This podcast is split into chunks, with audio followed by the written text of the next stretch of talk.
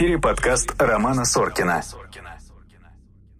Снова всем привет, мои дорогие слушатели. Мы снова, если вы вдруг забыли, куда вы ткнули, находимся на подкасте «Задний двор». И снова у меня здесь очень интересный чудесный гость, доктор-невролог Рамиш Курбанович.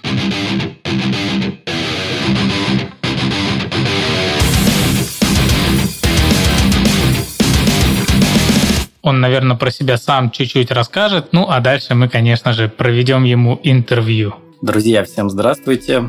Как сказал уже Роман, меня зовут Рамиш Курбанович Шагенов, я врач-невролог. И, наверное, у Романа не может быть других гостей, кроме докторов, кто, так скажем, за доказательную медицину, да? Да, И я в да. том числе.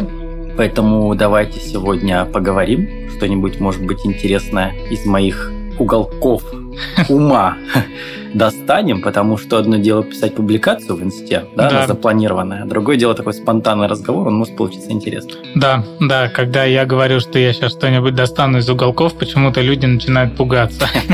Ну, э, я всех врачей, которые ко мне приходят, спрашиваю, э, где они учились, и почему они выбрали в итоге именно неврологию, потому что для меня очень интересно вообще, как у людей происходит формирование вот этой приверженности к какой-то специальности отдельно. Это как вот после школы выбирать, куда ты хочешь пойти учиться, да, там кем ты станешь в будущем. Ну, это настолько выбор в условиях неопределенности. Ну, мне кажется, после института со специальностями примерно так же, потому что знания, которые на кафедрах дают, они часто не коррелируют с реальным положением дел специальности. Рассказать, как в неврологию пришел или как вообще в медицину, как выбрал медицину? И то, и то интересно. Ну, наверное, тогда сначала все довольно банально. У меня, когда мне было, ну, лет, наверное, 5-6, у меня у мамы была почечная колика.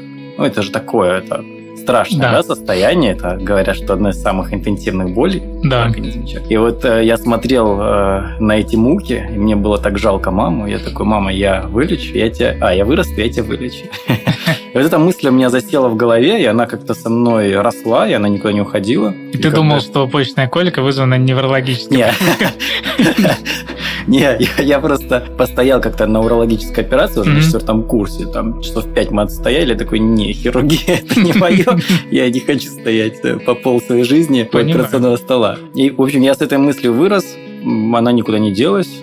И когда я пошел в 10 класс, я уже начал целенаправленно там готовиться к поступлению, изучал там биологию, химию, ну то, что нужно.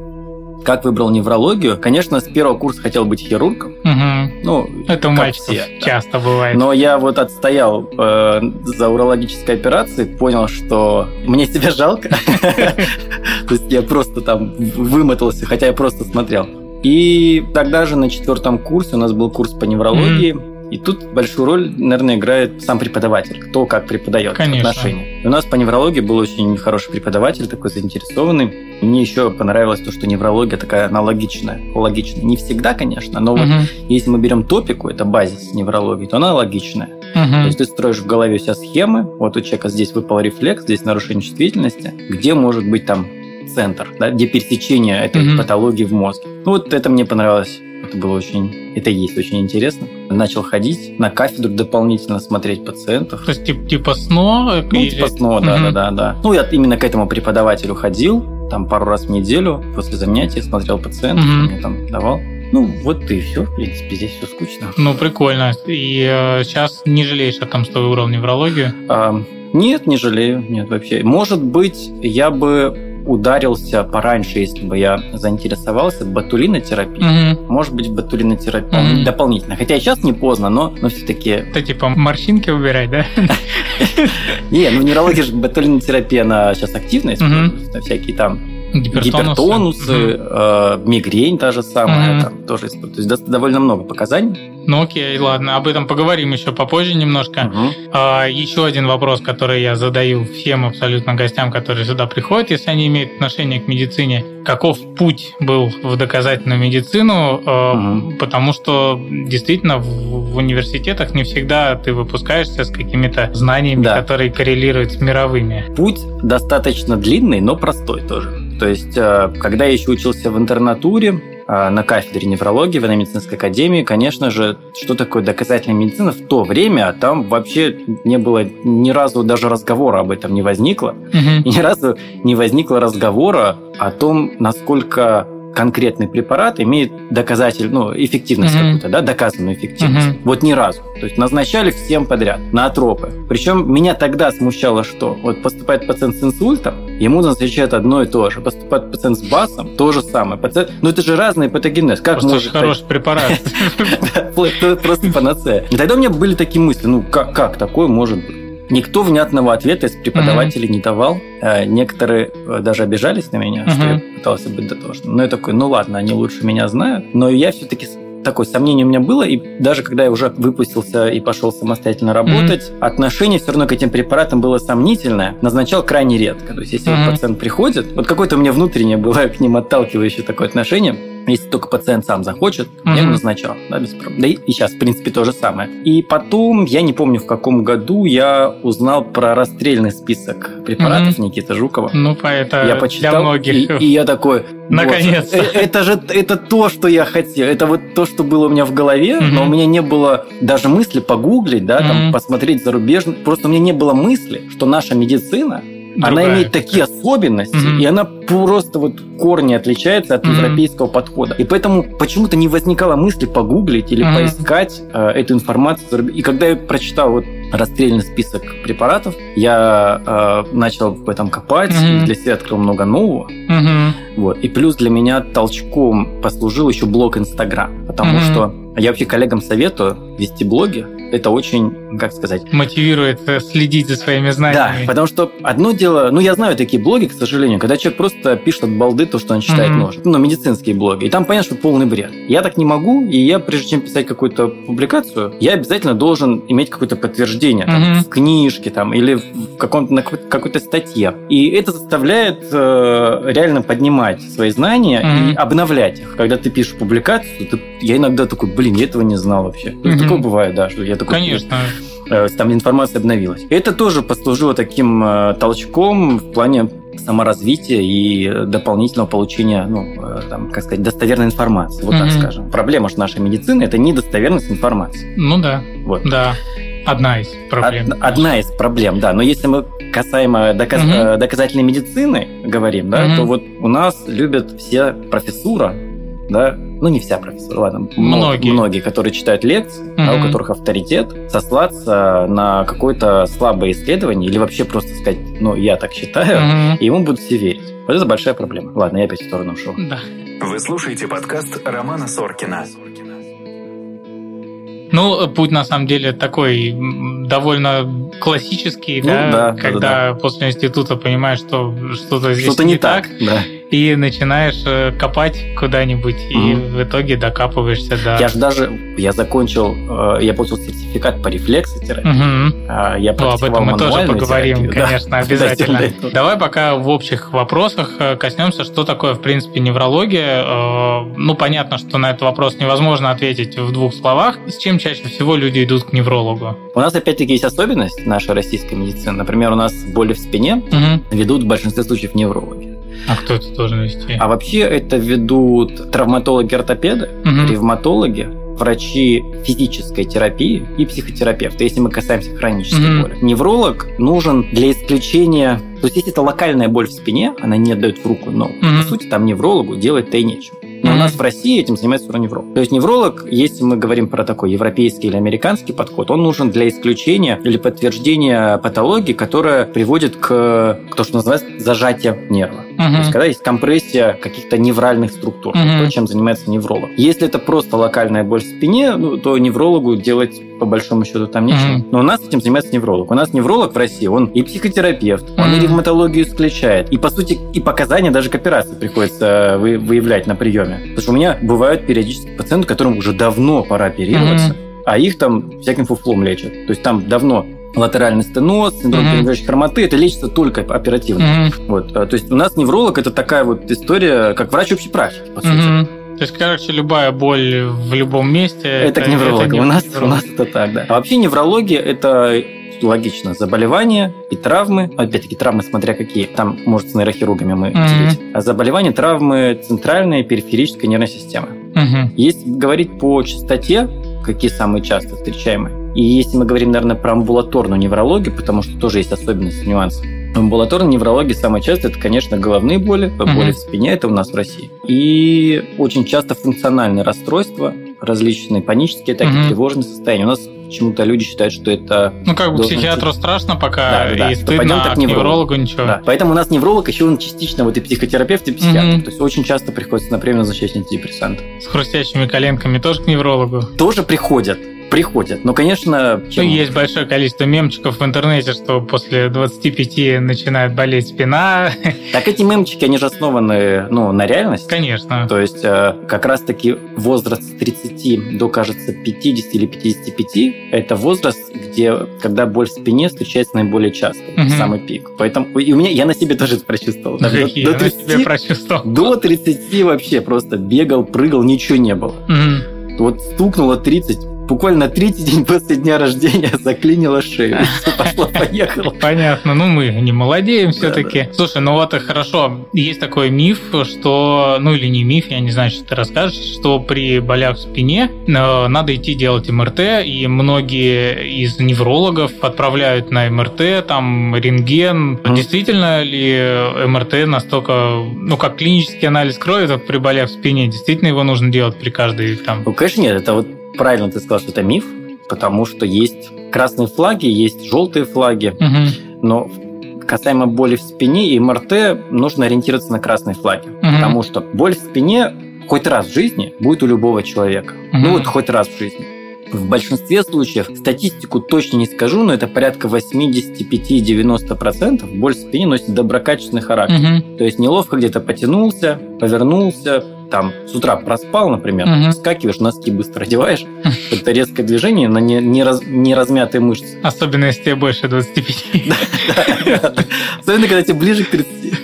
Вот, э, возникает микротравматизация мышц. То есть логика такая, что ближе к 30 годам мышцы, они не такие эластичные, как до 30. И поэтому э, даже такие небольшие вроде бы движения могут приводить к микроповреждению. Вот это микроповреждение, сам момент микроповреждения человек может вообще не почувствовать. Но вот когда там возникает воспаление через несколько часов или даже бывает на следующий день, вот тогда человек начинает чувствовать боль. И это самая частая причина боли в спине. Если мы говорим про острую боль, а, то есть вот внезапно возникла боль, высока вероятность, 80%, что в течение месяца Мгм. она пройдет самостоятельно, и здесь вообще не нужно обследоваться. Мгм. Но есть моменты, которые э, необходимо иметь в виду и необходимо все-таки обследовать пациента, когда, в каких ситуациях. Это называется красные флаги.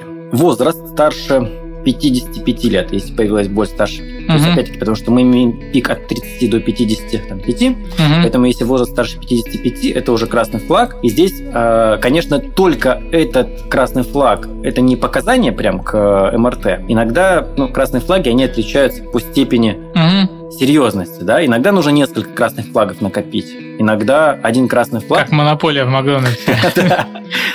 Вот есть красный флаг такой, он серьезный, это ночная боль в спине. Да, или это прогрессирующая боль. То есть, например, у человека возникла сегодня боль, да, через неделю, по идее, она должна уже быть легче, если доброкачественно. Но если она ее прогрессирует, прогрессирует, прогрессирует, то это красный флаг. Их, их много, у меня даже есть несколько публикаций по красным флагам. Там, если мы касаемо боли в пояснице говорим, то слабость в ногах – это красный флаг. А, недержание мочи или там задержка мочи – это красный Мгм. флаг. А не менее промежности – это красный флаг. И использование пациентом глюкокортикостероидов Мгм. длительное – это красный флаг. А Наличие травмы, то есть появление боли во время травмы, то есть падение, например, на ягодицы или просто человек упал, это Мгм. красный флаг. Вот здесь нужно ви- визуализировать, особенно у людей старшего возраста, Мгм. при исключении там компрессионных переломов. То есть про красные флаги можно много говорить. Ну, то есть, Важно. в любом случае нужно идти к неврологу, и самому здесь трудно будет разобраться. Самому трудно. Все, конечно, зависит от того, насколько интенсивна эта боль. У нас э, была ли она раньше у пациента или нет. То есть, если такая же боль, абсолютно такая у пациента была, и она самостоятельно прошла в течение Мгм. одной-двух недель, и сейчас просто рецидив этой боли, Мгм. то, наверное, здесь не стоит торопиться бежать сразу к неврологу. Сразу на МРТ. Нет, а то сейчас наши слушатели подумают. Да. Э, Тогда лучше через невролога. Мгм. Почему вообще не следует дообследоваться перед приемом невролога? Вот у меня вчера был пациент, Мгм. который почитал в интернете, что ему там при таких симптомах, как у него, нужно делать обследование. Оно ему вышло в 14 тысяч. Вот. И он такой, наверное, я скажу к неврологу, значит, Мгм. он правильно сделал. И он пришел, ему, естественно, это абсолютно не, не нужно. То есть он 14 тысяч сэкономил просто. Вот, и это часто такое бывает. Мгм. Часто приходят с ненужными обследованиями. Я просто не всегда э, расстраиваю пациентов. Мгм. Я, я не говорю, что, знаете, вы зря дел- сделали. Я говорю просто, ну, хорошо, что сделали, окей, давайте, Мгм. давайте вас смотреть. Ну да, денег все равно он не вернет уже. Да, да, да, да. В эфире подкаст Романа Соркина. Окей, А, вот такой насущный вопрос. Что делать, если утром проснулся, вот как ты говоришь, одел носок в панике и спешке и понял, что все защемило, Мгм. никуда не выйти, все болит, ничего не помогает, пошевелиться тяжело. Можно ли что-то сделать вот как-то в, в моменте, чтобы стало чуть полегче, чтобы там можно было какими-то делами заняться? Ну, смотри, самое безопасное, считается самое эффективное, это сухое тепло в острой Мгм. боли. Сам, это вот абсолютно всем можно делать. То есть можно взять разогревающую мазь, можно взять грелочку, и это место немножко поднагреть. Но не влажное тепло, я не знаю почему, но после влажного часто ухудшается. Мгм. Ну, не понимаю механизма. Сухое тепло. А, Конечно же, если у человека нет противопоказаний, то прием противовоспалительных препаратов. Мгм. А Здесь может быть банальный ибупрофен, Мгм. Опять-таки, нужные дозы, правильные дозы нужно подобрать. А, Ибупрофен, может быть, парацетамол, там тоже не то есть Мгм. любые варианты. И важно при острой боли в спине сохранять двигательную активность настолько, насколько позволяет боль. То есть не надо ложиться Ложиться на диван и надо. притворяться, что у тебя 37,3. Да- даже если тебе сильно больно. То лежать это плохо. Конечно же, клинические рекомендации как говорят, что если прям человеку ну реально не встать, Мгм. нереально, то он может один-два дня Ползать. полеж- полежать. Нет, полежать может. Но это тогда и красный флаг. Мгм. То есть такая сильная больше человек не может двинуться Мгм. прям. Это, наверное, это красный флаг. То есть, э, вероятно, там есть вторичные какие-то причины Мгм. боли, не просто вот эти доброкачественные, о которых мы говорили. Поэтому тогда лучше к врачу все-таки либо вызвать на дом уже, Мгм. либо как-то доехать. Вот. Ну, понятно. Слушай, много еще очень есть э, историй вокруг э, грыж межпозвоночных, Мгм.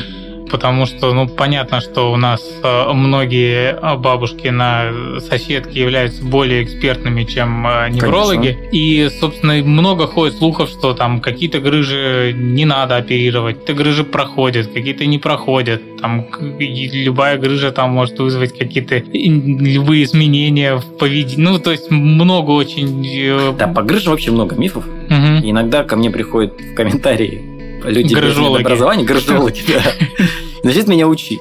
Меня, конечно, это подбешивает. Но я пока держу себя в руках до поры до времени. В общем, э, что с грыжами? Грыжа, вот прям можно записать это. Грыжа для человека это не патология, парадокс. Вот, потому что рано или поздно грыжа у любого человека будет. Ну, либо он до нее не доживет. Ну, вот так. То есть, э, ближе к 30 годам грыжа встречается, вот если мы сделаем МРТ одного отдела, если не ошибаюсь, там 60% вероятность, да? Но стоит учесть еще, что грыжа имеет свойство рассасываться самостоятельно. Поэтому у остальных 40% она либо еще не образовалась, либо уже образовалась и рассосалась, Мгм. либо просто в другом сегменте позвоночника. Ну, это как ВПЧ, да? То есть он Ну, есть у всех, да. э, периодически проходит. То есть грыжи, можно сказать, что это не патология, особенно если они...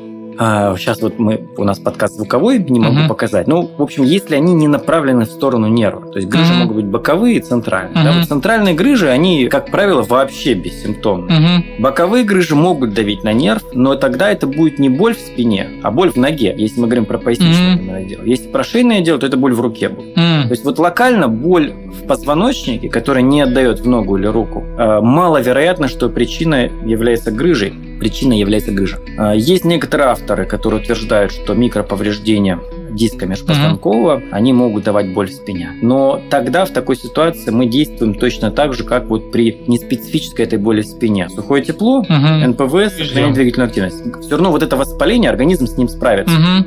И вполне вероятно, в этом имеется логика, что во время образования грыжи, когда она надрывается, там возникает воспаление, возможно, есть боль в пояснице, Мгм. обусловленная именно грыжей. Но эта боль, она обусловлена не самой грыжей, а воспалением. Мгм. Организм с воспа- с воспалением рано или поздно справится. Поэтому лечить в данной ситуации грыжу нет смысла, потому что если у вас боль там условно больше двух-трех м- месяцев длится, то это точно не грыжа. Ну, Боль, которая не отдает в ногу. А что такое грыжа сама? Что она из себя представляет? Спиной мозг вылезает? Ну вот позвонки они стоят как бы друг на друге. Mm-hmm. Да, это костные там, образования, схематически попробую объяснить. Между ними есть как бы хрящевая прослойка. Mm-hmm. Но она не гомогенная, она не однородная. Эта прослойка, она состоит следующ... из э, следующих структур. Снаружи это как э, фиброз, э, как оболочка, она, кажется, фиброз называется. Mm-hmm. Внутри это такая субстанция, она полужидкая, полутвердая. Mm-hmm. За счет этой субстанции амортизирует диск. И вот когда наружная оболочка, она прорывается, в ней трещины возникают, опять-таки, угу. ближе к 30 годам. А вот эта внутренняя субстанция, внутренняя субстанция, она может выдавливаться наружу, угу. то есть и пролоббировать, выпячиваться. И вот это называется грыжей. И когда внутренняя субстанция попадает в наружную часть, вот здесь включается иммунитет наш, Угу. И поэтому возникает воспаление, потому что э, внутренняя субстанция, она не должна контачить с организмом. То есть это как инородная для организма угу. субстанция. Вот поэтому и возникает, может возникать воспаление. То есть это как аутоиммунная какая-то штука? Ну да, да, да, да, как аутоиммунная история, все верно. А когда грыжи оперируют, что с ними делают? Ну просто вот, вот этот кусочек застывший, который угу. вывалился, полужит, угу. как желе, желе, да, оно же застывает там. Угу. Ну это удаляют. Ну, операции разные бывают вообще. Бывает чисто удаляют грыжу, бывают меняют диск. Но сейчас, насколько я знаю, я не нейрохирург, но насколько я знаю, не рекомендовано менять диск, угу. если можно обойтись просто удалением грыжи. Вот так. Только, ну, только вот минимальный вмешательство. Минимально инвазивный. У вас, наверное, тоже так же Ну, конечно. Мне кажется, сейчас в любой хирургии, ну, да, чем да. меньше ты в человека лезешь, тем лучше. Был какой-то пик, кажется, в 2000-х, угу. когда вот прям, типа, диск заменим, и все будет супер. Как Но... на СТО. Да, да. Но оказалось, что гораздо больше осложнений этой угу. операции. И, в принципе, пациенты как были с болями, так и остаются. Угу. Ну, в большом проценте случаев, не у всех, конечно. Вы слушаете подкаст Романа Соркина. Окей. А, ну, если с болями в спине чуть разобрались, а, боли в голове, они же тоже бывают абсолютно разных причины абсолютно разной интенсивности, и лечить их тоже нужно по-разному. По-разному, да. Ну, боль в голове вообще очень не, не зря вот у нас выделяют, неофициально, но вот отдельно специальность у неврологов, цефалголог, кто занимается uh-huh. головной болью, потому что там очень много информации по головным болям. Очень много. То есть я, я занимаюсь головной болью, uh-huh. но тем не менее я иногда почитываю даже на приеме. Uh-huh. То есть у меня приходит пациент, я такой, блин, это редкий диагноз, я не помню, какой. Я раз открываю на UpToDate, хожу, смотрю, uh-huh. какой там вариант. Ну, такое бывает. А чаще всего чем вызвана головная боль? Чаще всего, если... Вот есть два вида головных болей, болей самых частых. Это головная боль напряжения и мигрень. Угу. Если мы говорим общую популяцию, которая не обращается к врачу, то самое часто это головная боль напряжения, но они часто, они не обращаются, редко обращаются к врачу такие пациенты, угу. потому что это обычно легкая головная боль, которая там возникает на переутомление, угу. там, на стресс, и она обычно бывает не так часто, то есть человек с ней справляется, и это не является причиной э, для посещения врача. А если мы говорим про посещение непосредственно, когда пациент приходит, то, конечно же, 80% с головной болью – это мигрень, потому что это, как правило, э, ну, тяжело переносимая головная боль, и э, мигрень очень сильно завязана на психологические факторы, поэтому очень часто она ухудшается на фоне каких-то стрессов, такие пациенты. Угу. А чем вообще вызывается мигрень? Ведь это... сами мозги, они не болят, по-моему. Сами мозги не болят. Мигрень вообще генетическое же заболевание. Угу. Э, если вот по-простому совсем раскладывать, э, есть белок у нас в мозге, CGRP, кальцитонин ген связанный пептид, и есть условно ген, который его кодирует, и при поломке в этом гене его mm-hmm. продукция в мозге, выработка, она в большем количестве, чем нужно. А этот белок, он условно воспалительный. То есть при его выработке в мозге возникает воспаление там, сосудов, даже говорят, что оболочек и так далее. И возникает головная боль. Ну, mm-hmm. кстати, мигрень не только головной болью проявляется, но чаще всего головной болью. И возникает головная боль. И задача лечения пациентов с мигренью по сути, она сводится к, если мы говорим именно патогенез, к уменьшению mm-hmm. вот этого кальцитонин ген связанного пептида. То есть есть разные препараты, и, и в принципе, даже не медикаментозные, которые уменьшают частоту приступов мигрени. Mm-hmm. Ну, я вот с мигренью, у меня мигрень, как оказалось. Mm-hmm. Слушай, а вот, например, если это генетическая штука, да, если, например, вот у меня у отца мигрени, э, надо ли мне как-то заранее провериться, сдать генетический тест, и если я получу, что да, у меня будут мигрени, могу ли я как-то их предотвратить или что-то с этим сделать? Ну, генетический тест, он не сдается, этот, а, если я не ошибаюсь, этот ген он не секвенируется, uh-huh. то есть это данные о том, что это генетическое заболевание, получено исходя из анализа семейной, семейного анамнеза. Да? То есть э, есть данные, что если один из родителей страдает мигренью, то вероятность, что ребенок будет страдать 30%, если uh-huh. два, то там 70 или 80%. Что делать, если родители страдают, а у тебя пока еще нет мигрени? Ничего не делать. Жить и надеяться, что Просто тревожиться. Жить, заниматься спортом, режим сна, режим питания, поменьше переживать. Окей. Ну хорошо, в принципе, давай перейдем с тобой к таким спорным вопросам в неврологии. Угу. Ну, для тебя, наверное, они менее спорные, чем для жителей Инстаграма, которые спорят каждый день. Угу. Я знаю, что неврология, как и любая терапевтическая специальность, это довольно фуфлоемкая Ага. э, специальность, да, Ага. и количество препаратов, которые назначаются просто потому, что они производятся, э, довольно много. Но что ты можешь на это сейчас сказать? Я могу только повозмущаться. Ну, Ну, мне приходится на приеме, я чаще отменяю препараты, чем Мгм. назначаю. Что приходится с такими горами. Пожилая женщина, 80 лет, а ей фиганули 10 препаратов. Мгм. Все фуфло.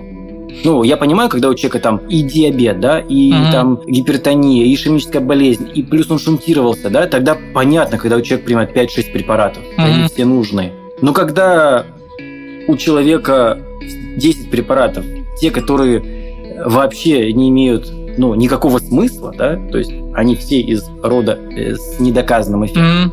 То это меня только возмущение вызывает. Вот. В принципе, я вот почему блог-то начал вести. Мгм. Потому Мне- что надоело рассказывать. Мне надо, вообще не, мне надо было высказаться. Я вот так, так возмущался, меня не было коллег-неврологов, это я сейчас уже познакомился, не было коллег-неврологов, кто разделял бы мое мнение Мгм. по поводу фламицинов, да?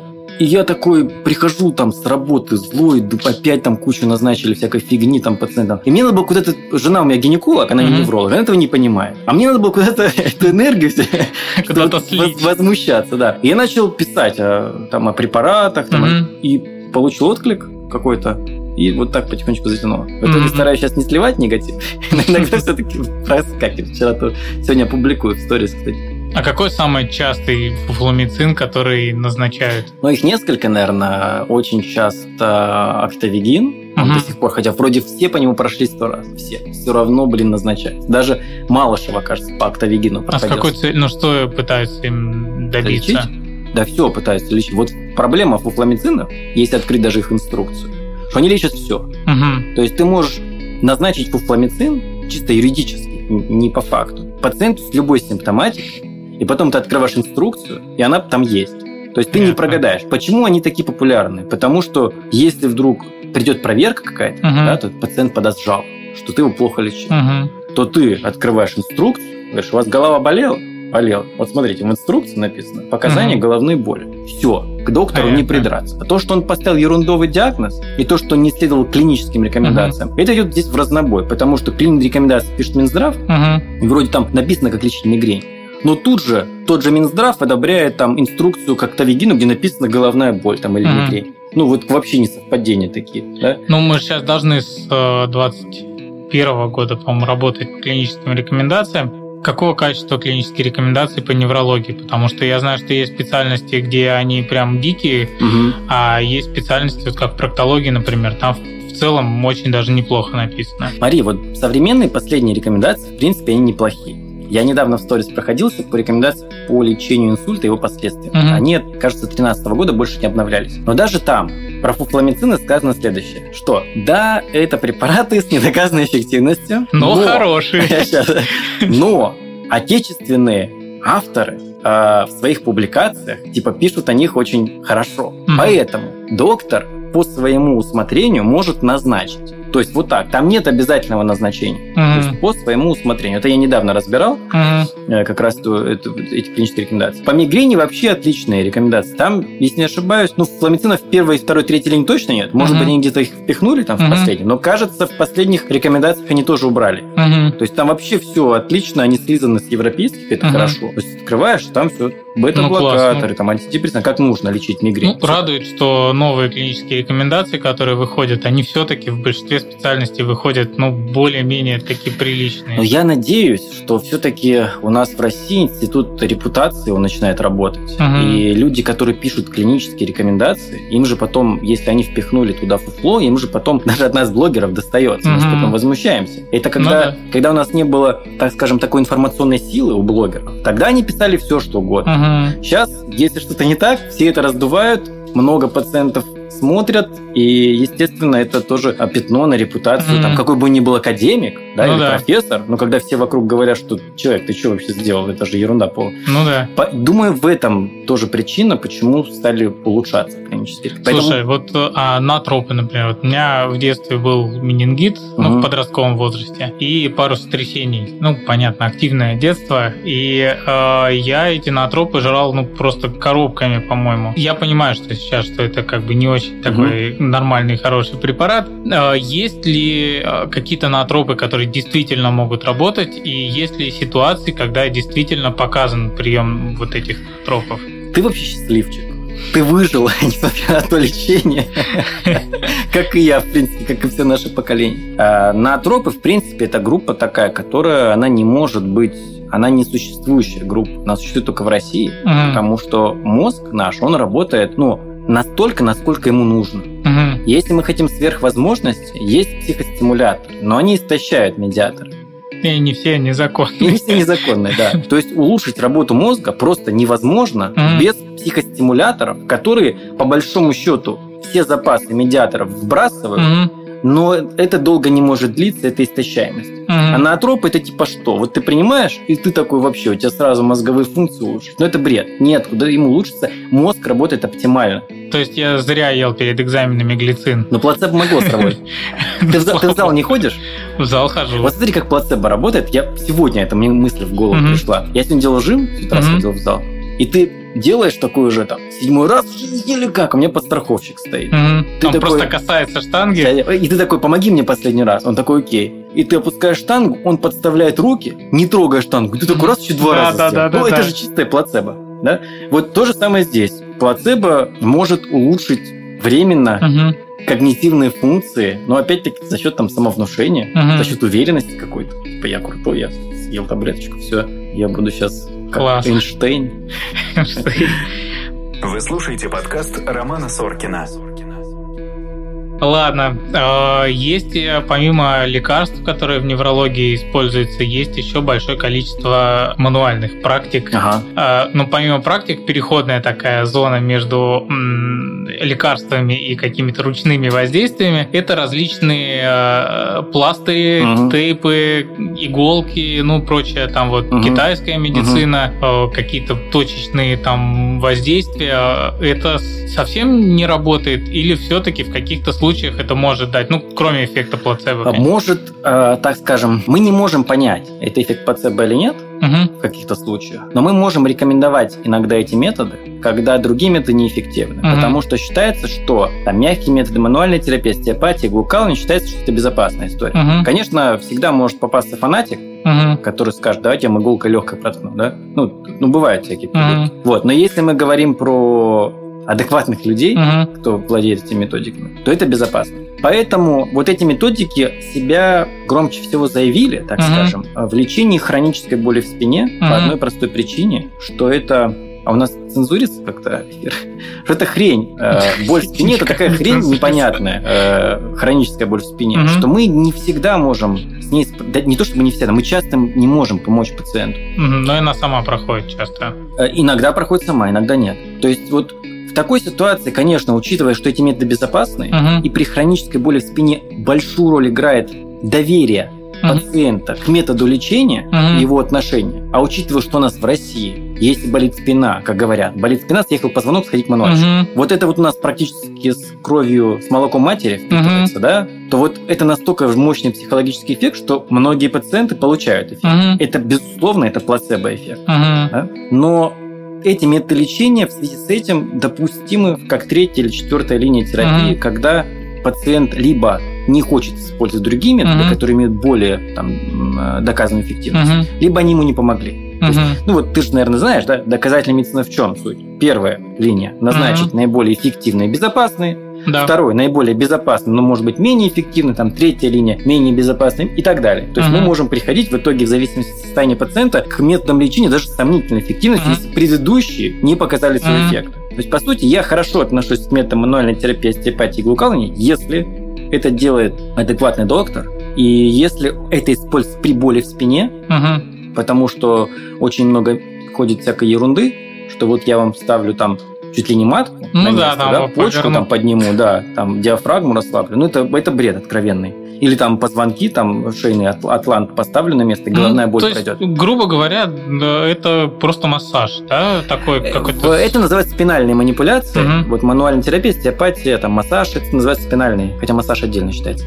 Ну, это все суть одна. Это э, спинальные манипуляции. Если человек хорошо к этому относится, у него есть до этого благоприятный опыт, э, то я могу сказать, что иди на массаж, например. мгм, Перед, например, назначением антидепрессанта. мгм. Если мы использовали все варианты Мгм. лечения, и пациенту осталось идти на массаж или использовать антидепрессанты. Я спрашиваю, был опыт массажа? Было легче с массажем? Он говорит, да, было. Говорю, ну, иди, давай посмотрим, какой будет Мгм. результат. И здесь уже совместно с пациентом решаем. Ну а вот так, если мы говорим про именно доказательную базу, да, массаж это больше просто про приятные ощущения или это действительно про лечение? Ну смотри, приятное ощущение – это же выработка выбросом эндорфинов. Мгм. У них есть аналитический эффект. Ну да. Поэтому массаж показал реально свою эффективность Мгм. в снятии боли в спине. Но эта эффективность, она кратковременная. Эндорфины быстро разрушаются. Поэтому это кратковременно. И когда мы можем вот с, э, с точки зрения доказательной медицины назначать массаж? Если у человека боль в спине не проходящая, то есть мы все пробуем, ничего не помогает. Но он, например, говорит, я сделаю массаж, сеанс, и мне на 3-4 дня хорошо. Мгм. Тогда мы говорим, делаем массаж каждые 3-4 дня. Мгм. Это позволяет уменьшить количество анальгетиков принимаемых. Мгм. Потому что противовоспалительные препараты у пациента с хронической болью в спине, они сейчас практически в первой линии терапии. Мгм. То есть мы говорим пациенту, что терпеть это плохо, зачем вам мучиться, если можно принять ибупрофен и сутки жить нормально. Мгм. Конечно, здесь взвешиваем все за и против в плане влияния там, на желудок и, там, и другие побочки. И в плане, насколько это сильная боль. То есть все индивидуально. Но, в принципе, такое допустимо. Ну, мануальчики же тоже разные бывают. Кто-то там так адекватно подходит, а кто-то там выдергивает ноги. Да, да. Вот очень часто в Ютубе или где-то там ходят ролик, где там какие-то в деревнях Молотками там. молотками, камнями там бьют по позвоночнику. Я поэтому и сказал, что зависит от э, того человека, который проводит, и здесь играет большую роль адекватность и его образование. Мгм. Вот два важных пункта – адекватность и образование. Потому что вот если мы смотрим все эти ролики, где бьют молотками и так далее, это 99% люди без медицинского образования. Они вообще не понимают, куда они бьют. Мгм. Какого хрена ты стучишь по остистым отросткам? Ты не вставишь позвонок, ты сломаешь остистый отросток. Ну, то есть человек вообще... Тоже результат. Ну, результат, да. Человек уйдет просто... Вы как, как в майор Пейн, да? Э, Хочешь забыть о боли? Ну, на тебе. Чувствую эту боль. Здесь важно подбирать специалиста, очень важно, если человек хочет и ему нравится там вставлять себе позвонки, то это должно быть прежде всего забота о безопасности. Я-то не против этого. Ну а как вот человек может понять, нормальный остеопат перед ним или нет, если их много? Много. Остеопаты же тоже разные бывают. Вот, а, кстати, в плане остеопатии, они себя дискредитировали в России, Мгм. потому что ввели дополнительно вот это вот обучение, они дополнительно трехлетнее. Ординатура. Ординатура, да. Ну, да, они... Почему там можно учить? Так Ну, вот, они ушли вообще в шаманство. Типа, блин, мы чувствуем все ваши внутренние импульсы руками, да? Типа, этому надо долго учиться. По сути, по сути. Не хочу оскорбить остеопатов, которые потратили на это там, больше полутора миллионов за обучение, да? Но по сути, а, это варианты мануальной терапии.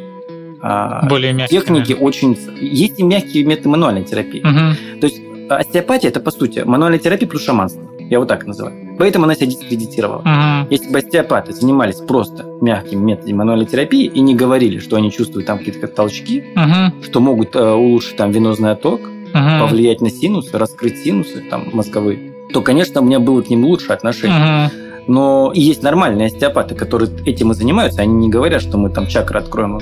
Они говорят, сейчас поработаем руками, расслабим мышцы. Окей, ну, работай с позвоночником непосредственно, без жестких вмешательств, Мгм. расслабляй мышцы, как ты это умеешь. Но не надо человеку говорить, что ты ему поднимешь почку и так далее, то есть какие-то там антивисцеральные техники. Именно поэтому дискредитировала себя. Но все, опять-таки, зависит от человека конкретно, который вот, выполняет. Ну, я так понимаю, что основные вот эти вот восторженные отзывы, так они связаны с тем, что приходит с болью в спине, с хронической, которая проходит через в течение месяца сама, С острой. с острой, Да, да, наоборот, с острой. им э, поднимают чакры, раскрывают Да, синусы, ставят на место матку, и человек довольный уходит, хотя это был мужчина, но Да, да, да. уходит с маткой и боли проходят. Вот именно. То есть, как я уже говорил в начале эфира, да, про острую боль, она в 80% случаев Мгм. проходит самостоятельно в течение месяца. Но если человек в это время будет ходить открывать все чакры, то он Мгм. будет потом уверен, что боль прошла из-за открытия чакр. И если мы касаемся и головной боли, то вот мы говорили про мигрень и головную uh-huh. боль напряжения, в обеих этих типах головных болях... Голо...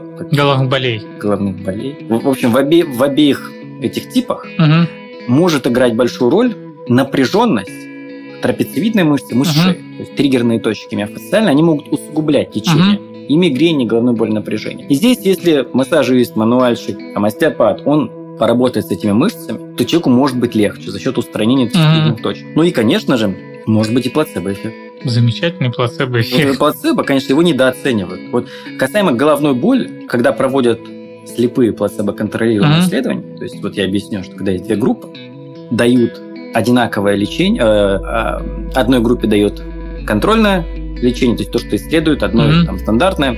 Так вот, э, а, одна группа с плацебо, с пустышкой. А, так вот, группа, которая получает пустышку при головных болях, порядка 30% людей в этой группе, mm-hmm. они получают эффект. То есть 30% это большая цифра. Причем они же ведь знают, что у них либо плацебо, либо uh-huh. они не знают, что конкретно, но им говорят перед исследованием, что вы участвуете в исследовании, uh-huh. вы можете получить пустышку, а можете реальный препарат. Несмотря на это, 30%. А если мы пациентам скажем, что у вас точно работающий препарат, а не плацебо, то это будет и 50, и 60 процентов. Ну, наверное, есть и нонцепо в соседней группе. Конечно, ноцебо тоже есть. Что не зря же есть, есть пациенты, которые говорят, я сходил к остеопату, пусть это просто неделю болит голова, никогда в жизни не пойду. Есть и такие пациенты. Нет, есть, конечно, остеопаты прям бешеные, которые могут и шею свернуть, и после них реально может быть хуже. Угу. Но если это была какая-то мягкая методика, да, там чуть понажимал на мышцы, растянул их, угу. и после этого возникает там такой побочный эффект, это может нацебо, вероятно. Ну, то есть, по сути говоря, можно заменить э, остеопата просто физическими упражнениями, растяжкой. Да, нужно даже, нужно. Нужно. Ну, по сути, нужно. Это будет как минимум дешевле. Это будет дешевле, это эффективнее. Это более, угу. то есть физическая, регулярная физическая активность угу. и при хронической боли в спине, и при головных болях первичных, она показала себя гораздо больше, чем пассивный метод. Вот угу. остеопатия, мануальная терапия, массаж – это пассивный метод. Ты лежишь, над тобой доктор работает. То есть угу. здесь активничает доктор, а ты пассивен. Да? Конечно же, всем хочется пассивный метод лечения. Потому Очень что хочется. ты лег и все, и кайфуешь, да? А заниматься, ходить там в зал, там, mm это, это надо энергию тратить. Это ну, да. надо организовать свой режим, mm образ жизни поменять. Это тяжело. А, а тейпы, вот сейчас очень много мы видим по телевизору, особенно uh на спортивных соревнованиях, эти уклеенные с ног до головы uh спортсмены, да, да, да. они прям вот такие классные, и э, с ними можно прям я не использую тейпы, нет данных, которые бы подтвердили их эффективность, но у спортсменов, как мы уже сегодня выявили, при режиме лежа очень играет большую роль плацебо-эффект. Ну да. То есть поэтому тейпы здесь прекрасно улучшают результаты. Они яркие. Яркие, они, человек чувствует себя там на мышце, когда бежит или когда что-то, он чувствует. Это дает ему дополнительную уверенность, что у него все в порядке, и у него все Ну вот я спрашивал э, несколько человек, э, которые занимаются тейпированием, спрашивал, ну вот за счет чего? Ну просто мне э, для того, чтобы доверить, довериться методике, да, мне надо понимать, за счет угу. чего это работает. За счет чего работает наклеенный на кожу пластырь, как он помогает мышце там срастись, или я, я не очень понимаю. Я тоже. А, мне сказали, что вот этот пластырь, его за счет свойства э, вот этой вот угу. растяжимости, он приподнимает кожу, угу. э, тоже микроциркуляция улучшается, снимается отек, э, и типа воспаление уходит, и человек радостный бежит. Ну пусть бежит. Самое главное, чтобы бежал. Для ну спортсменов, да, да ладно, пусть применяет. Угу. Спортсменам ладно. Э, пациентам, в принципе, ну тейп это безопасность. Угу. Если человек хочет, пусть применяет. Здесь же вопрос еще и экономической целесообразности. Mm-hmm. Да? Если, например, у пациента выбор э, наклеить тейп или купить себе пачку бупрофена, mm-hmm. то лучше пусть купит себе бупрофен от него больше будет эффект. Uh-huh. Но если, конечно, у человека нет проблем с финансами, он может себе позволить то и то и очень хочет. Uh-huh. Ну, опять-таки, пусть, пусть использует его здоровье, его день. То есть я Сначала вот... ибупрофен, а потом можно и да, да, да, да. Потом все что угодно. Хоть можно примочки с, моч, с мочой буйвола делать. Uh-huh. Главное, чтобы это было безопасно. Я тут недавно мне прислали э, какую-то книгу, вырезку оттуда. Э, там при геморрое, значит, советуют взять настойку из трав, uh-huh. в перчатку залить в палец, ну, типа замотать так, чтобы свечка получилась. Mm. Он типа говорит, если вы хотите прям супер эффект, надо мочу свою заморозить и свечками типа рекуперировать в задний проход. Это извращение. Вы слушаете подкаст Романа Соркина. Окей, а иголки и традиционные всякие китайские методики? Иголки, вот смотри, прижигание, прижигание, это прям беда. Это реально может навредить. Поэтому прижигания точно нет. Я видел прижигают какие-то активные точки, точки, типа, да. Я видел пациентов с ожогами, ну, ни, ни одного пациента. Сигаретными. Так, мне такое ощущение, что да. Причем Опять-таки здесь, наверное, от адекватности доктора Мгм. зависит. Но вот почему-то доктора, которые прижигают, чаще неадекватные получаются. Либо просто у меня все пациенты от одного доктора. То есть, ну, я человек 5 видел в своей жизни, которые там, у них рубцы прям от прижигания. Тебе да? надо процентом платить поставку пациентов. Да. Иглоукалывание. Я читал, что есть, бывает побочка от иглоукалывания. Бывает осложнение, вернее, не побочка, а Ну. Инфекционные, наверное, какие-то. А, Я видел э, кейс, не помню где, где человеку, что ж там ему проткнули, легкой, что ли, иголкой и пневмоторакс. Это что, что за иголка? Ну, Так ну вот так получилось, так получилось. Бывает. Shit happens. Ну и нацепы бывает тоже. То есть есть люди, которые... Ведь иглоукалывание – это не массаж, здесь не расслабишься, это больно, неприятно. Больно. Поэтому нацепы здесь чаще. я чаще. тогда же, когда был подростком, у меня болела голова, и Так тебе мигрень может? Ну, после этого не болела. Ладно, я не буду портить твой плацебо эффект. Не, ну, э, там какая-то странная была. Там приходил дядька с двумя палочками, вокруг меня ими водил, они ему показывали места, куда надо ставить А, иголки. Ну, это было прикольно, ну, это было больно, но это было необычно. Вот здесь поэтому иглоукалывание меньше, вернее, чаще дает нацеба. Мгм. Я чаще встречаю пациентов, которые говорят, иглоукол ни за что. Я после этого не могла встать. Меня Мгм. там голова болела. Мгм. или плохо было и так далее. Но, в принципе, эти осложнения редки, поэтому если у человека есть положительный опыт, или ему ничего другого не помогало, или, вот еще, э, когда может применяться еще иглоукалывание, есть остеопатия. У беременных Мгм. с болью в пояснице или с болью в голове, если другие методы тоже не помогли. А иногда даже, кажется, если не ошибаюсь, при головной боли, это чуть ли иглоукалывание, чуть ли там не во второй линии у Мгм. беременных. Потому То есть что... у беременных, в принципе, им любую безопасную дичь им, в принципе, можно. Так любому человеку, по сути, так и Ну, беременным они актуальнее, потому что им многие препараты нельзя. Да-да-да. Ну, там есть там ограниченные очень препараты при боли в спине при, э, при головной боли у беременных. Поэтому, да, это более актуально именно для беременных.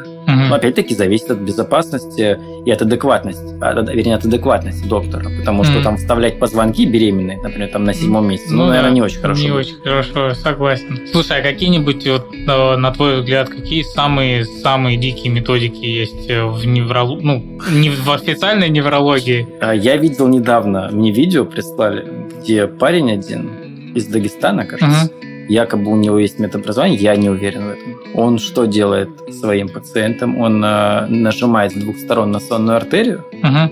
они теряют сознание, он отпускает. Класс. В То есть- мы, по-моему, в лагере в детском чем-то подобным Но он, наверное, не вырос просто из детского лагеря. Вот. Это, конечно, опасно. Э, и зачем, главное? Это А опасно. что он этим лечит? А я ну, все лечу. Все. Все лечим, да. То есть, ну, они- в- вообще все фуфло, процедуры фуфломи- фуфломицина, они же лечат все. То есть это вообще главный такой э, показатель. Как Мгм. понять, фуфлолечение перед вами или нет? Открываем или инструкцию, или показания. показания. Если там все подряд, то, блин, ну это ерунда. Ну, как с пиявками. Я тут, когда пиявки писал пост про пиявки, я нашел э, э, сайт какой-то здравницы, где там главный гирудотерапевт, э, который говорит, вот, пиявки, и там сами находят, куда им присосаться, Мгм. и вообще лечат, ну вот, Всё. все, вот, хоть что у вас, бабка не, не помирает, наследство не оставляет, приходите, пиявку Да. поставим. Пиявки это все вообще. Это лечение любой патологии. Они всегда найдут, куда их поставить. Вообще и в гинекологии, там, в Они даже глаза ставят на это, Глаза, на роговицу. Я тут, я опять же, когда искал... То есть там же нет крови. А какая разница? Дело-то не в этом. Они на гениталии ставят, они во влагалище ставят, они ставят на, глаз, на небо, на десны. Блин, это же неприятная процедура. И она дает часто осложнения. Да. кровотечения всякие. Там, Да, я поэтому сражаюсь все время с э, гирудотерапевтами в проктологии, потому что, ну, действительно, да, если это тромбоз, и пиявка там впрыскивает свои вот эти вот биологически активные вещества, герудин, да, который действительно может там помогать. Но это настолько неконтролируемо, и многие после этой процедуры уезжают с кровотечением в стационар, где им проводят геморроидэктомию, ну, это просто не стоит того. И я вот, если мы говорим про альтернативные методы Мгм. лечения, то я отделяю вот э, мануальную терапию, там, массаж, остеопатию, иглоукалывание, Мгм. потому что они относительно безопасны, и окей, если человек хочет, ну пусть он. Я, так скажем, у себя в блоге их ну, не казнил. рекламируй. Не казнил. Не казнил. Не вот так, казнил. потому что я знаю, что многие там блогеры, доп. Мгм. нет, неврологи, они прям казнят всяких остеопатов, мануальщиков. Но вот если правде в глаза смотреть, а, их применение, ну, они, они могут э, э, быть полезно для пациентов mm-hmm. именно в хронической боли в спине. Но вот когда мы доходим до герудотерапии, здесь вообще ни в какие ворота. Вот вообще ни в какие ворота. Хотя я уверен, после твоего подкаста ко мне придут геродотерапевт и начнут писать директ, что я не прав. Ну, то есть, по сути, если э, невролог не видит никакой э, патологии, которая являлась бы красными флагами, если это просто у человека хроническая боль именно в спине, да, если это не там сломанная сто лет назад нога, которая uh-huh. повредила нерв, она теперь не, не имеет, то с этим в целом, если ты перепробовал уже всю терапию доказательную, uh-huh. эффективную, но она у тебя не сработала по каким-то причинам, в принципе, ты можешь дальше заниматься всякой дичью. Главное, чтобы она была для тебя безопасной. Безопасность, конечно. То есть здесь может сработать плацебо на любом этапе. Угу. То есть многие говорят, вот у меня плацебо не сработал, хотя я верил в этот препарат, например. А потом я чисто случайно принял другой препарат, здесь сработал. Это не может быть плацебо, потому что я в него не верил. Mm-hmm. Но плацебо так не работает. Mm-hmm. То есть плацебо может сработать на любом этапе на самом деле. Mm-hmm. То есть человек может вообще уже потерять всю там а, надежду на лечение. Тут бац, сработает плацебо. Ну, супер. О, ну, я вроде все интересующие меня вопросы... А, еще был вопрос из Инстаграма. У меня я там разместил окошечко с вопросами. Вы слушаете подкаст Романа Соркина. Можно ли вылечить ИШС? ИШС – это народный диагноз, под ним подразумевает боль из поясницы, которая дает в ногу. Угу. И вот причины, когда боль от поясницы дает в ногу, их, конечно, много. Можно, но, обычно, но надо понять, что это. Обычно под ишиасом подразумевает радикулопатию. Угу. То есть это защемление корешочка, который выходит из поясницы, обычно грыжей. Конечно, это не то, чтобы можно, это нужно вылечить, угу. потому что это перейдет в хроническую боль, если это не лечить. Угу. Это лечится уже достаточно тяжело. То есть здесь, опять-таки, есть а, показания к консервативному лечению угу. и к оперативному. Есть за три месяца консервативного лечения эту боль в ноге убрать не удалось, то это показание к оперативному лечению. Mm. И тогда уж после оперативного почти всегда удается эту боль устранить. За исключением синдрома неудачного оперированного позвоночника. Он бывает, mm. это редкость, но бывает, когда там рубцово-спаечные процессы вторичные, нерв снова, он снова зажимается, но уже спайкой, не грыжей, mm. и дальше оперировать опасно, потому что рубец может еще mm-hmm. больше э, разрастись, еще хуже будет. Здесь уже нейрохирурги применяют такие последние а, инновационные методы лечения, ставят там нейростимуляторы uh-huh. в спинной мозг. То есть это, конечно, не полностью устранение, а уменьшение боли. То есть вот бывают редкие случаи ишаса, который называют вот в народе ишаса, uh-huh. когда помочь вот на корню полностью убрать, это невозможно. Uh-huh. Но это редко. В большинстве uh-huh. случаев, в абсолютном большинстве случаев, возможно устранить. Ну и последний вопрос. Uh-huh. Как бы ты посоветовал людям э, выбирать невролога? А на какие, может быть, моменты обратить внимание, что этот специалист как бы, ну... Э, все зависит от... Я понял вопрос. Все зависит от того, что человек хочет от невролога. Все зависит от его взглядов, от взглядов человека. Потому mm-hmm. что у меня, к, к счастью, в последнее время редко бывают пациенты, которые не понимают, что такое доказательная медицина, угу. и начинают там спорить на приеме и доказывать, что доктор, назначьте мне актовигин, угу. потому что он классный, он все лечит и так далее. Поэтому такой пациент, он не должен попадать к доказательному врачу. Ну, не должен, потому что это будет конфликт, это uh-huh. будут жалобы, это будут негативные отзывы, потому что, ну, не удастся переубедить. Особенно вот есть люди, которые, у них, наверное, такая характерная черта, особенность личности, когда они считают, что они умнее других. Uh-huh. И вот человек почитал инструкцию, приходит спорить с врачом и считает, что он умнее врача. Вот вы что, вот в инструкции написано, а какие ваши доказательства? Uh-huh. И вот говорить ему там про исследование бессмысленно, потому что для него инструкция это вообще это все. Uh-huh. Это, это Квинтэссенция исследований. Квинтэссенция, да. Поэтому важно понимать, что хочет сам пациент от врача. То есть, если у пациента в голове уже есть диагноз, который он uh-huh. считает, что это точный диагноз, то вообще не надо идти к врачу. Uh-huh. То, есть очень часто, очень высокая вероятность не совпасть во мнении uh-huh. и получить негативное впечатление от приема. То есть, пожалуйста, да, лечите сами, если вы знаете свой диагноз и знаете, как его лечить. Ну, много же сомневающихся, которые вроде как наслушались. Э... Вот. А вот здесь второй момент. Если вы не уверены в своем диагнозе, да, а вы сомневаетесь, тогда, наверное, с учетом вот последних тенденций, разделения в России на доказательную и uh-huh. недоказательную медицину, надо понять, к чему вы, чему вы больше доверяете. Мнению специалиста или исследованиям. Если для вас в вашей жизни большую роль играют Магия. А, магия, да. Магия, там, теории заговора, то, наверное, и гороскопы, да? И гороскопы. То не надо идти к врачу доказательной медицины, очень высока вероятность. Mm. Вот я, я почему себя в блоге написал докмед, потому что иногда ко мне приходят пациенты, говорят, доктор, поставьте мне пиявку, Угу. Я говорю, вы что, с ума сошли? Вы куда пришли? Говорю, вы, вы читали обо мне? Поэтому надо почитать о враче, каких он взглядов. Угу. Если это совпадает с вашими взглядами, и, в принципе, э, есть уже опыт, кто-то из родственников, знакомых ходил к этому, то надо идти. Но важно, вот я считаю, что главное, когда идешь к врачу, доверие. То есть, если ты пришел к врачу, то будь добр, а, доверься ему. Либо если во время приема возникли какие-то моменты, что ты там доктору не доверяешь, то иди к другому врачу. Не надо вот переубеждать врача. Вот это меня uh-huh. подбешивает на приеме. Я иногда много времени на это трачу переубедить. Меня это прям выбешивает. Вот этого не надо делать, пожалуйста. Ну, а все-таки вот, например, человек решил прийти к угу. неврологу, да, он, ну, не почитал там, угу. да, он пришел, вот у него боль в спине, э, там какая-то ему соседка посоветовала, угу. говорит, классный невролог, я там у него угу, лечусь. Э, что может э, заподозрить, ну, как он может заподозрить, да, что это врач, э, который использует не медицину, основанную на исследованиях, угу. а вот какую-то свою медицину. Потому что человек, он, в принципе, который вот пациент, он же не разбирается не в медицине. Разбирается. И ему, вот ты говоришь, э, зависит от его взглядов, да, как он э, предпочитает лечиться пиявками или он предпочитает лечиться ибупрофеном. А многие же пациенты, они э, где-то услышали, да, там, что пиявки помогают, угу. где-то им там по телевизору сказали, что вот на атропил надо пить, и у тебя вообще угу. не будет последствий инсульта, и инсульта самого тоже не будет, и вообще все будет классно. И от того, к какому врачу он попадет, да, зависит, в принципе, дальнейший путь его вот здоровья в плане, ну, любого здоровья зависит от врача специальности, к которому он придет. Угу. И э, что поможет ему выбрать правильный путь? Самый важный момент, который позволит э, сказать, что надо от врача бежать, когда он на приеме говорит, у меня есть авторская методика, я ее сам придумал, просто испробовал на новых пациентов, все довольны. Это все. Это руки в ноги и убегать от такого врача. То есть авторские методики в медицине вообще их не должно быть. То есть, в принципе, любая методика должна быть опробована в исследованиях. Uh-huh. Да? А авторская, это значит, что доктор сам себе в голову пришло, что, что работает. А ведь доктор может быть неадекватным, как мы ну, уже да. знаем. Да? Ему может дичь всякая в голову прийти, и он считает, что это классный метод.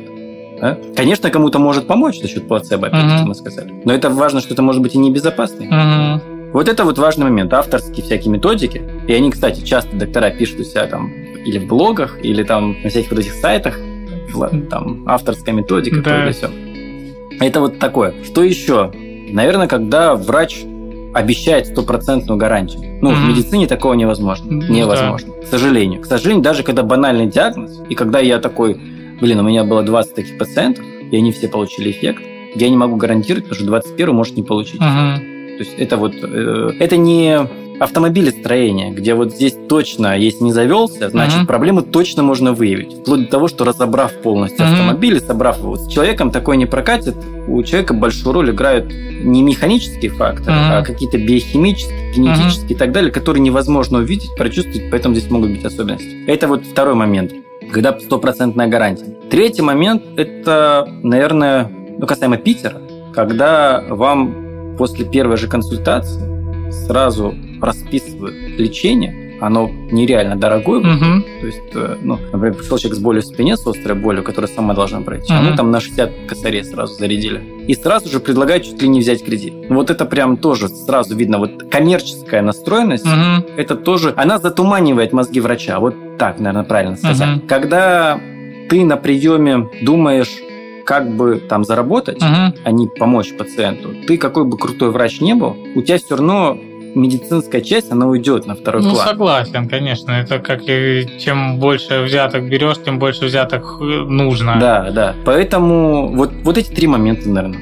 Ну и, наверное, посмотреть потом список назначений а, и ну, сравнить это, конечно, его... Это постфактум уже. Да. да. Список назначений и зайти там в расстрельный список угу. тот же и посмотреть, нет ли чего-то там. Ну или хотя бы задать вопрос врачу, а, ну если вы сомневаетесь. Ну, вот это, кстати, спорный вопрос, потому что я часто встречал, у меня угу. пациенты пишут, что они на приеме сказали врачу, что это препарат типа, с недоказанной эффективностью, и там сразу в ответ агрессии, бросание Не, ну это, это же красный флаг, да? Да, да, да, да, да. Ну вот. А просто я к чему говорю, что нужно спросить врача, почему он это назначил, потому что, э, например, Детролекс, да, это препарат флеботоник, который угу. используется в проктологии и флебологии. Вот именно, а в неврологии нет. Ну, и, ну, наверное. Ну, я просто вот как пример привожу, да, что он есть в расстрельном списке. Угу. Но, э, несмотря на это, он э, есть во всех клинических рекомендациях, Мгм. наших и зарубежных. Э, У него огромное количество исследований, в том числе и метаанализы есть, которые свидетельствуют о том, что он точно эффективнее, чем плацебо Угу. в определенных случаях. А, Я общался с Никитой по, э, на эту тему, спрашивал, почему. Он говорит, я его туда поставил. невролог? Нет, как э, препарат, который назначают вот как, как фуфло при Как- всех заболеваниях. При... И говорят, что вот вы В принимаете... неврологии, вот и детролекс, Мгм. парадокс, сейчас значит неврология. Ну, это бред. А, ну, видимо, как... вот не- поэтому Никита, он же невролог. Ну да. Я думаю, с этих... То есть, да, мы часто видим на приеме с головными болями детролекс. Радикулопатия – детролекс.